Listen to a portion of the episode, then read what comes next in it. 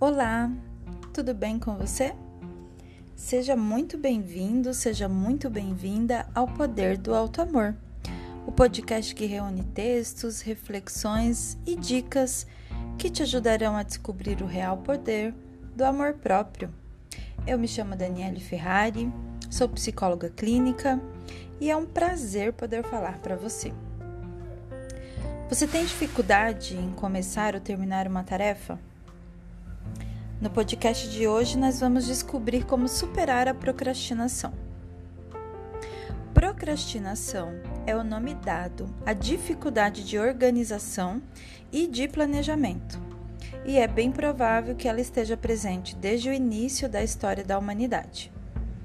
No entanto, esse fenômeno tem ganhado destaque nos estudos acadêmicos justamente porque a frequência e as consequências dele têm sido muito prejudiciais a maior concentração de estudos internacionais ocorreu a partir da década de 1970, enquanto que os estudos nacionais começam a surgir na década de 1990. De modo mais expressivo, percebemos um aumento do número de publicações científicas sobre o tema da procrastinação a partir do ano de 2000, tanto nacional como internacionalmente. Mas afinal, o que é a procrastinação. A psicologia apresenta diferentes definições para a procrastinação de acordo com uma linha teórica utilizada. De modo geral, podemos dizer que a procrastinação é uma falha no processo de autorregulação, ou seja, é uma falha que ocorre quando tentamos nos organizar para fazer algo. No caso da procrastinação, essa falha na gestão de nossos comportamentos, pensamentos e sentimentos costuma gerar o adiamento não estratégico da realização de uma tarefa, ou seja, um adiamento que costuma trazer consequências negativas. A procrastinação pode nos prejudicar em todos os âmbitos da vida. O ritmo de vida contemporâneo, caracterizado por alto nível de estimulação mental, forte pressão por produtividade, mudanças constantes e crises globalizadas pode impactar no nível de ansiedade, de tristeza e de concentração das pessoas.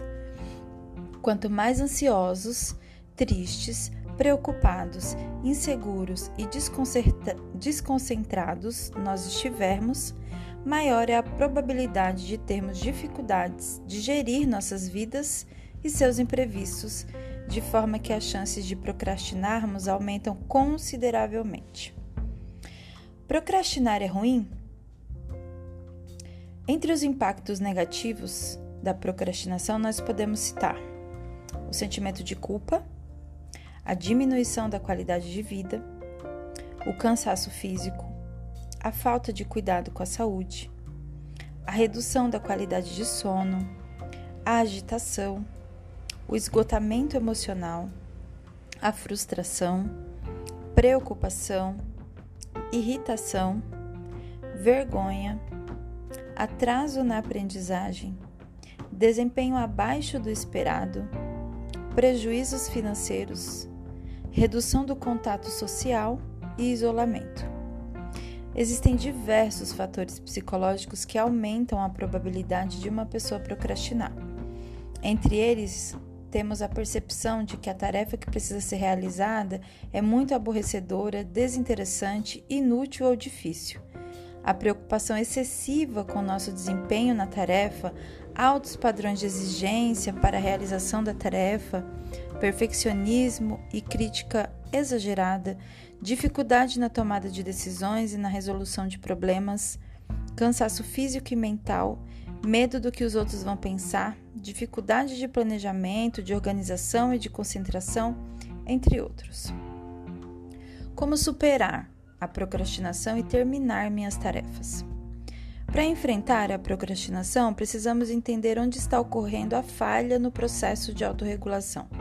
Se forem falhas por aspectos emocionais, a pessoa pode procurar acompanhamento psicológico assim como pode valer-se de atividades que lidam com o manejo das nossas emoções, como a meditação, o yoga, o mindfulness e exercícios de respiração. Por outro lado, as dificuldades cognitivas envolvendo processos de planejamento e de concentração podem ser amenizadas com o uso de aplicativos e ferramentas de gestão do tempo e organização de tarefas. Se as causas da procrastinação tiverem relação com os aspectos físicos, como por exemplo o cansaço, é importante que a pessoa busque auxílio profissional adequado e mantenha uma rotina de sono e de alimentação saudável. Muitas vezes precisamos priorizar algo e temos que aprender a abrir mão ou terceirizar o restante. É importante reconhecermos nossos limites para não extrapolá-los. Se a dificuldade existente for em função de uma distração social, talvez a pessoa tenha que desligar o celular para conseguir se concentrar. Existem pessoas que, quando estão realizando uma tarefa em boa companhia, conseguem render mais. Uma opção para elas seria convidar alguém mais focado para fazer uma determinada tarefa com você. Quando buscar por ajuda? Um pouco de procrastinação parece ser até inevitável, mas quando os impactos negativos forem muito significativos, é importante que a pessoa peça ajuda e experimente novas formas de realizar as suas tarefas. Portanto, faça uma análise crítica dos impactos da procrastinação na sua vida. Quantas tarefas atrasadas você tem hoje? Qual seria o impacto negativo de não terminar a tempo tudo o que você tem para fazer? Quantas oportunidades interessantes você já perdeu por não ter cumprido um prazo importante? Lembre-se que o passo mais importante é o primeiro. Comece a buscar alternativas e apoio profissional para aprender estratégias de gestão do tempo, planejamento e tomada de decisões. Existem inúmeras técnicas comprovadas pela ciência que podem promover a sua capacidade de organização. Ter a quantidade e os prazos das tarefas sob seu controle pode aumentar e muito a sua tranquilidade para enfrentar os desafios da vida. Procrastinação é uma doença? Isoladamente, a procrastinação não costuma ser considerada uma doença. Procrastinar é um comportamento. Tanto pessoas saudáveis como pessoas em sofrimento psíquico podem procrastinar ocasionalmente. Porém, procrastinar diversas tarefas por muito tempo e sofrer consequências ruins em função disso é um sinal de que o nível de procrastinação já está bastante elevado. A procrastinação é um comportamento observado entre pessoas que apresentam níveis consideráveis de sofrimento, tais como pessoas que estejam com depressão, transtorno de humor bipolar, transtorno de ansiedade, fobias, entre outras condições psicológicas relevantes.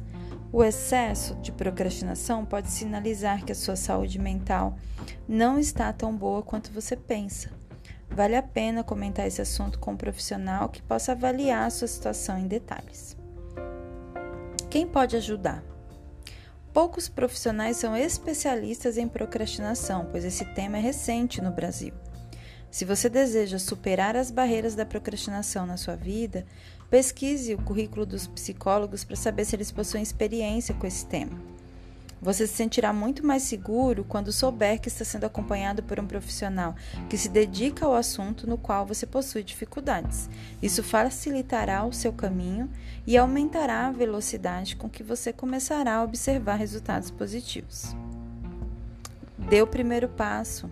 Se a procrastinação é uma preocupação para você, lembre-se que a sua tendência é adiar tarefas que exijam algum esforço e que envolvam novos processos.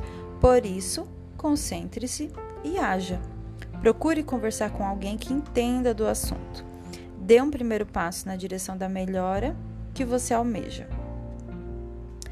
Esse conteúdo foi tirado do site Psicologia Viva. Foi bem bacana partilhar esse tema com vocês, uma vez que muita gente traz essa queixa no consultório, uma vez que a rotina acelerada faz a gente ter que fazer muito do que é urgente e às vezes ter que deixar para depois o que é importante.